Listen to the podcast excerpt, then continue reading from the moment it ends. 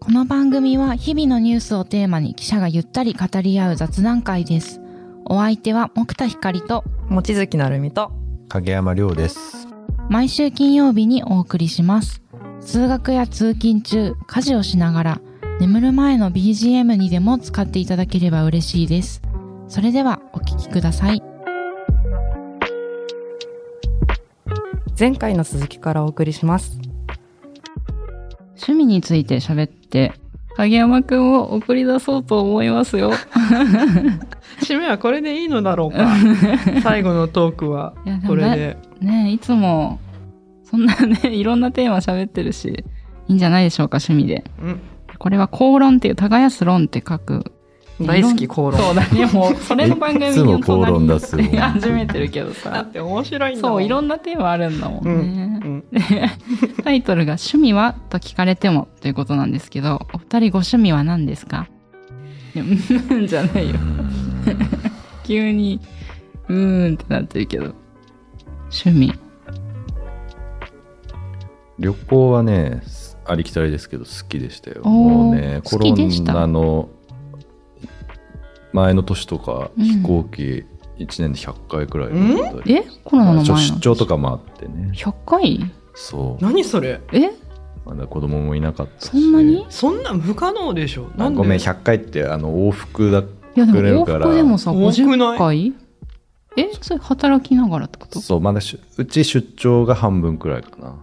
えー、あの、地域、何してた んえ本そ当んだなよ出張しちゃ同っじ会社ですよね、まあ、当時地域のニュースを担当してたん で各地かの総局にあーそっか直接行って会いに行ってまあ、その面白いデジタルの話を一緒にこうどうやったら読まれるかなっていうのを考えるっていうめちゃくちゃいい仕事だな、そうなんです よ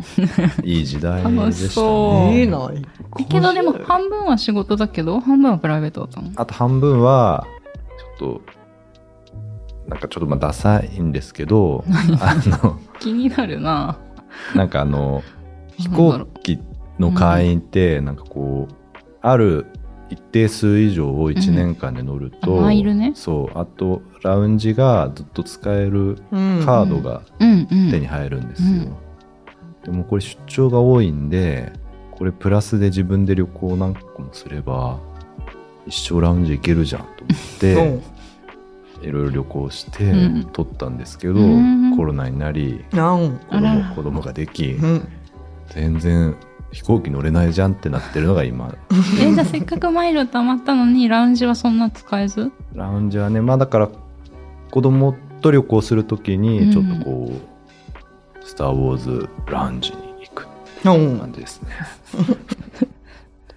それはでもその回数は趣味だな趣味だよねすごいね趣味だねだって全然そのうん乗ってる金とかかなりかかってるわけまあそうだだよよねね別にそれでラウンジって冷静に考えちゃうとうねんどうなのってなるけど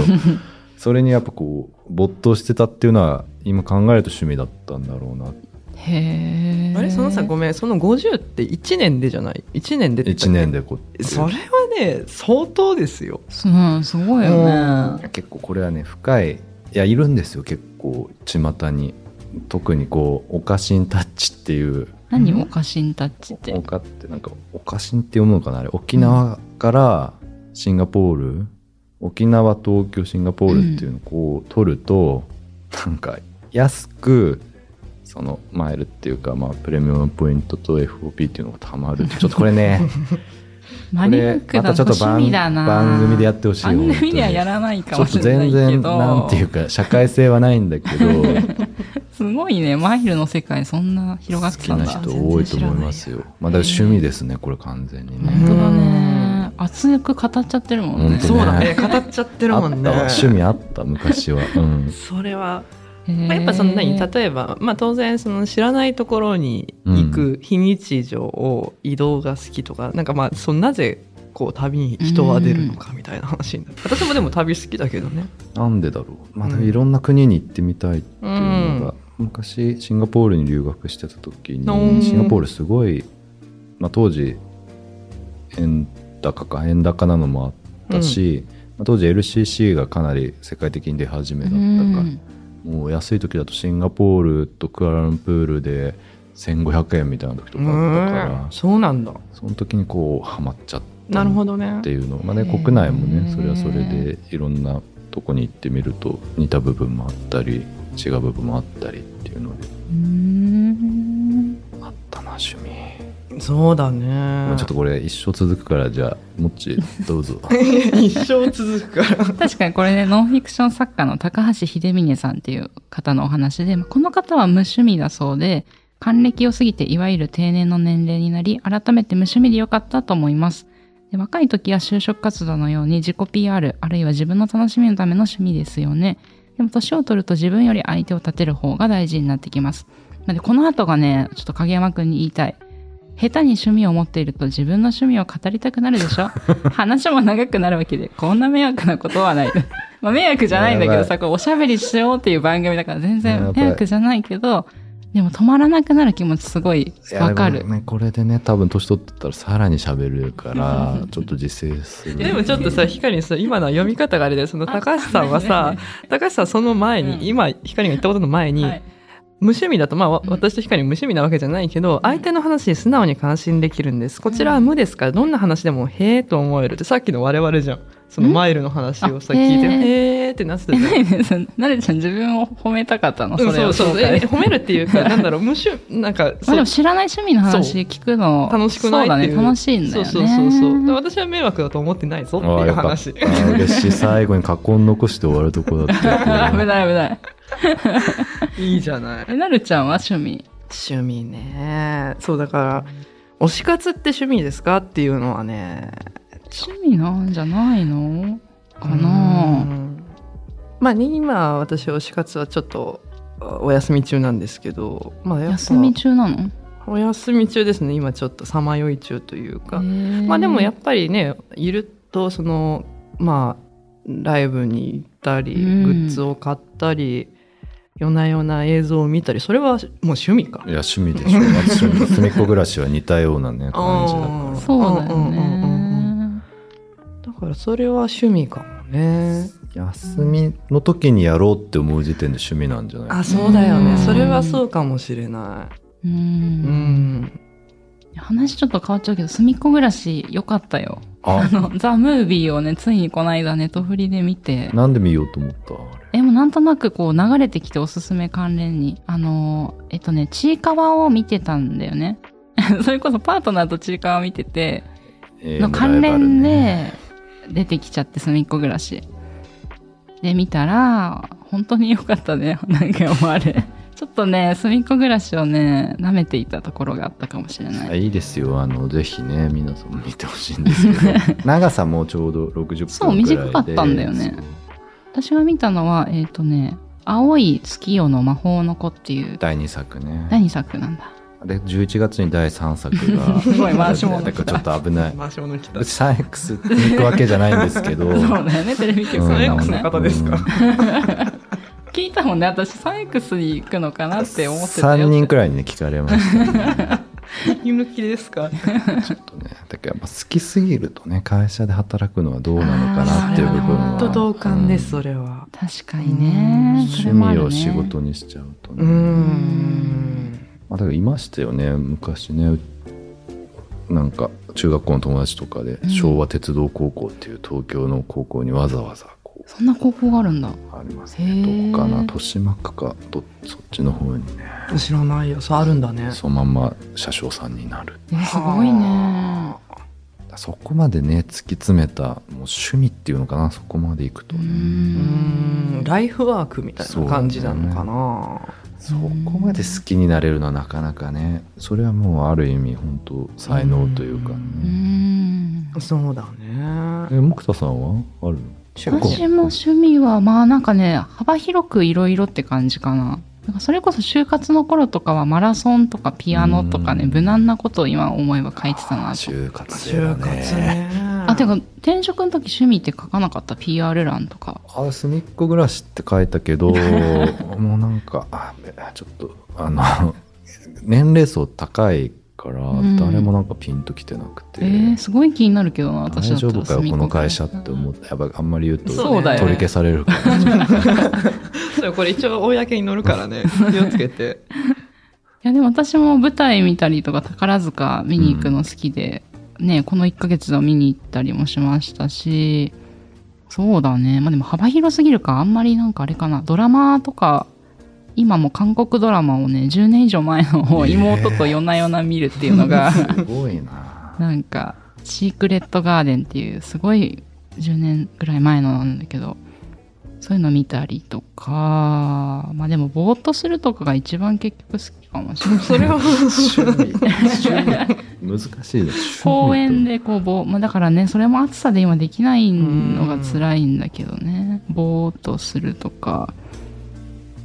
うん、でもそうだから私は全部広く浅くだから、まあ宝塚とかは取材してたけどそれ以外はねなんかでも語ることができないっていう悩みがすごいあるかもしれない深掘ってないどの趣味もね、でもこのさ、うんあの香炉の高橋さんノンフィクション作家の高橋さんはさ、あの記事の最後の方にさあの趣味は科目のように考えられがちです、ね、インターネットで検索するとどんな科目でも極めている人がいて、うんおいそれと趣味を名乗りづらいじ名乗りづらい時代だそうですが極めるというのも趣味のあり方の一つに過ぎません、うんうん、老子も無味を味わうということは残していますとこれはこれって無趣味を味わう無趣味が一番という意味でしょうというふうにおっしゃってますけ どうんだから別にいいんだよそんな名乗って勝手に趣 味だと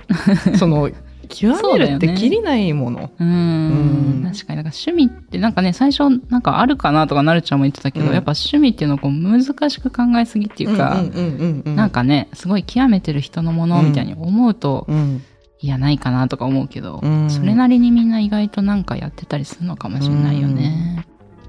え片岡恵美さんという社会学者の方のインタビューも載ってたんですけどえ博報堂の調査を引いていて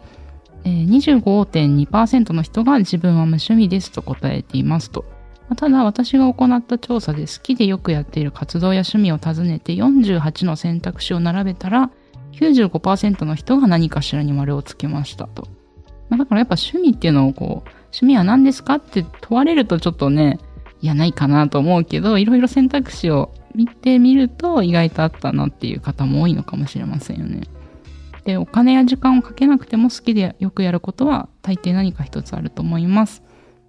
で、趣味をもっと幅広く緩やかに考えればいいのではないでしょうかというふうにおっしゃってましたね。なんかその続きで、うんあ大人にただ若い人では相手にどこまで自己開示をするかを悩むあまり趣味の話に慎重な人はかなりいます大人にとっても趣味の話を危険な面もありますライフスタイルや育ち方まで見透かされてしまうことがあるからですああなるほどそうなんだと思って海外では好きなスポーツで階級が分かってしまう社会もありますはあなるほどねでももっと自由に考えていいよっていうことだよねうんん確かに舞台とか宝塚っていうとちょっとこうあのすごく食いついてくれる人はあのもういてなんかそれによって私結構年齢に関わらずあの結構年上の友達とかも宝塚のおかげでできたりしたんだけどなんかその一方でなんかえー、みたいなそんななんていうかなそそこまですごい抵抗感を示すわけじゃないけどすごいねみたいな舞台とか行ってすごいねみたいに若干こう惹かれてるのかなって感じることもある時はあるかなうーん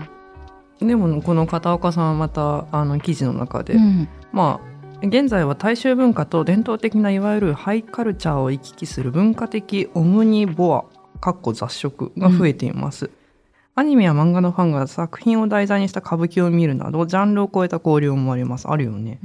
ハイカルチャーに親しんできた人たちの中でもクラシックしか聴かないという人はごく少数です。ジャンルに関わりなく良い作品を見つけ出すのがクールとされる時代になりました。日本は文化的にオムニボアが多い社会ですが、この傾向は世界的にも広がっています。社会的経済的地位が高い人々に民主的で平等主義で文化的にも寛容であることが求められているのでしょう。なるほど。寛容さね、うん、まさにそうだよねクラシックしか聴かないまあまあいるもちろんいらっしゃるとは思うけどううんんまあ、でも私も誰かこう初対面の人と仲良くなる時ってなんか趣味の話一番するかもしれないあーな初対面の人と話す時ねうーんうん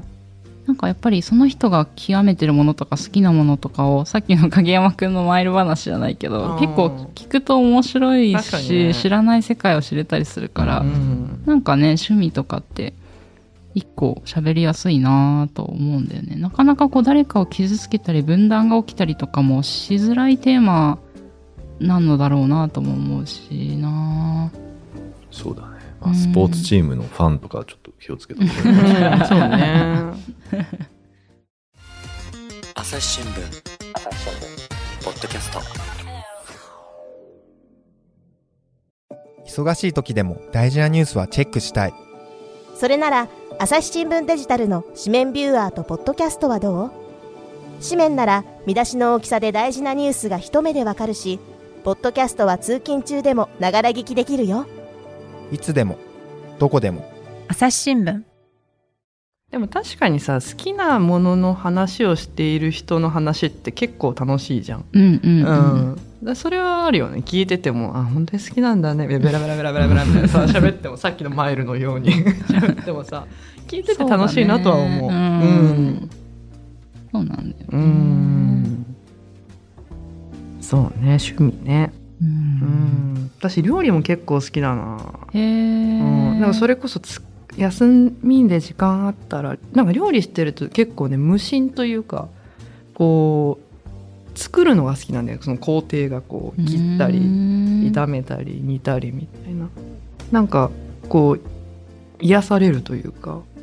料理してるとうん結構それ凝ったの作るいや全然 そんなあの謎の調味料とかは全然使いません謎のハーブとかは全然使わない全然凝ってない全然凝って酒ないみりん醤油みたいねな、まあ本当そうですよそうそうそうそうそうなんだけど全然凝ってないけど作ってる工程というか作業は好きだねうんそれは相当好きだようね、ん多分好きなんだと思う趣味趣味と言っていいのいいんだよ、うんいいんだよね全部趣味、うん全部趣味だ趣味だ、最後夏バテにおすすめの料理紹介して終わろう、えーなるちゃん夏のバテにおすすめえ今何作ってるの夏えー、今この間作ったのはラタトゥイユあのおおあのズッキーニナストマト味そうパプリカなんかそうトマト味のオリーブオイルかなオリーブオイルではないけどなんていうの煮物うんう煮物、ん洋風煮物うんうんみたいな、でもそれは暑さ対策になるかはわかんないけうんど まあでも夏野菜をふんだんに使まあまっあそたう夏料理だよ、ね野菜そうだね夏野菜の料理だね、うんあとそれこそ山形のだしっていうああれをでねすね確かにそれなるちゃんにもらって初めて食べたよ、豆腐にのせたりするそやうつだそっうけきゅうりとかうんなすとかみょうがとかを刻んですごい刻んでなんかえっとねなんだっけ納豆昆うん布をこう混ぜてこう粘りを出してまあ、それこそ豆腐ご飯まあてか何でも合うかな納豆を入れてもあそれ作れるんだ作れるまあ、あへーのその納豆がごめ昆布なんかちょっとそれしそれはちゃんと伝えるかがごめ昆布だがごめ昆布ってでもねその辺のスーパーで手に入るのあるところでも山形では絶 対あったけど、うんうんその辺にあのカルディ的なところだったら多分絶対あると思うけどそうなんだ、うんへえそうそうそののがごめ昆布を入れるとこう粘りが出てねさっぱりしてて美味しいですよ夏うんそうめんに入れてもよし、おすすめだね夏料理としてはううんんうんうん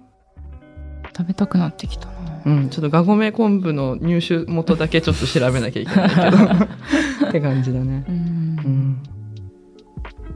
こんなわけで3人でお送りしてきましたけれども、今回でもう影山さんが最後となってしまうまたゲストとして出てくるかもしれないけどねちゃんと呼んでくれるんですかねなんかええでも呼びたいな本当にぜひ多分私暇は暇なんでいつでも暇ではないんじゃないかなあのす今回最初の方で私は影山君といやった感想を言ったけど、あのひかりんはどうでしたか影山君とやってみて、そうね確かにまあ過去2人と比べて3代目という意味でもいいけど、 3代目ね三3代目ねやっぱりこれまでの2人は後輩だったからさ付き合ってもらって申し訳ないなっていう気持ちがそうね若干ねそうでも影山くんは同期だしまあいっかみたい な落ち着きがあるっていうことねうーんいやだしまあなんかずっとさその一緒にちゃんと働けてなかったからその地方とかでも場所が別々だったしなんか入社した春には出会ったけど、その後は記事でしか見てなくて、一体影山くん何をしてきたんだろうというか、すごい気になる存在だったから、改めて一緒に番組できて、なんかまだまだ面白いとこいっぱいあるんだろうなっていう、ちょっと掘り切れてないというそうね、ね。悔しさがね、本当にありますね。ちょっと不完全燃焼。で、うんっていう感じだな。志半ばで、ね。そう、んまあ確かに。いろんな人引き出しがね、まだまだ影山くんあると思う。ねまあもうポッドキャスト趣味趣味みたいなもんだから、うんいつでも本当呼んでもらえ れば半笑いしてるけど、本当かな。 でも本当楽しかったな、そう喋、ねれて。うんねえ。うん。その気してますけど、影山くんが。じゃあやっぱり締めは影山さんのからリスナーさんへのうん。ご挨拶というこあ、と最後、で、そうだね。よろしいでしょうか。恥ずかしいですね いやでも本当にポッドキャストはもう本当に趣味って言っていいくらい楽しく、まあ特にアラサー会はねうん楽しくやってこれて、まああの温かい感想いただいたりあとは聞こえにくいっていう感想いただいたりもう本当いろんな視点からあだけどわざわざこんな声を聞いてくれてるんだみたいな、あの喜びもあってもうちょっと本当はできればよかったなっていう部分はあるんですけどまあ多分あんまりまあ現代っ子らしくそんなに悲観的に転職していくわけじゃないんで、うん本当にしれっと戻ってきましたみたいな感じじゃなく普通にどっかでなんか普通のゲストとして出てる可能性あるんで、まあ、その時はまあちょっとね間空きすぎるとまた声が聞こえにくくなってる可能性ある から結局ね、あの喋り方変わったのに、ね。そう。毎回ちょっとリハビリするのはしんどいんで、あんまり間を空けずに、呼んでもらうっていうかもうむしろ出させろみたいなぐらいの勢いでやりたいと思いますので、またちょっとね、まあ他の媒体に移っても、あの、いろいろ一緒にやっていければなというふうに思います。どうもありがとうございました。ありがとうございました。パチパチパチパ来月からはね、まだ本当に今決まってないんですよ、そう7月初なん旬かこの会状話況なでん。か春もしたね。 これね、だから3回目なの よ、もう悲しえいここからどわう。するみたいな。そういや、だからもう決ま豊ってい富けなね、公認候補が。まあねまあね、そうなんだよね、アラサーはね、ね、いっぱい年代としているのうで、ん、誰を呼ぶかはまだ決まってませんけど。うん、何人何人でもいいんでしょ、別にこれ。うんそうだね、確かに。3人にこだわらなくてもいいのかもしれないし。うん、 10人くらい、10人くらいで取っちゃうと誰が誰だか分かんなくな るからうねん。でもね、そうね積極的に我々も動いてスカウトしに行かなければいけませんから、うん。うん、あの継続方向で。高校で検討しておりますので。アラフォー会になるまでねそうだよ、うんそうよ本当になっちゃうよね。うんそうね。ね、またお付き合いいただけたらと思 います。ありがとうございました。ありがとうございました。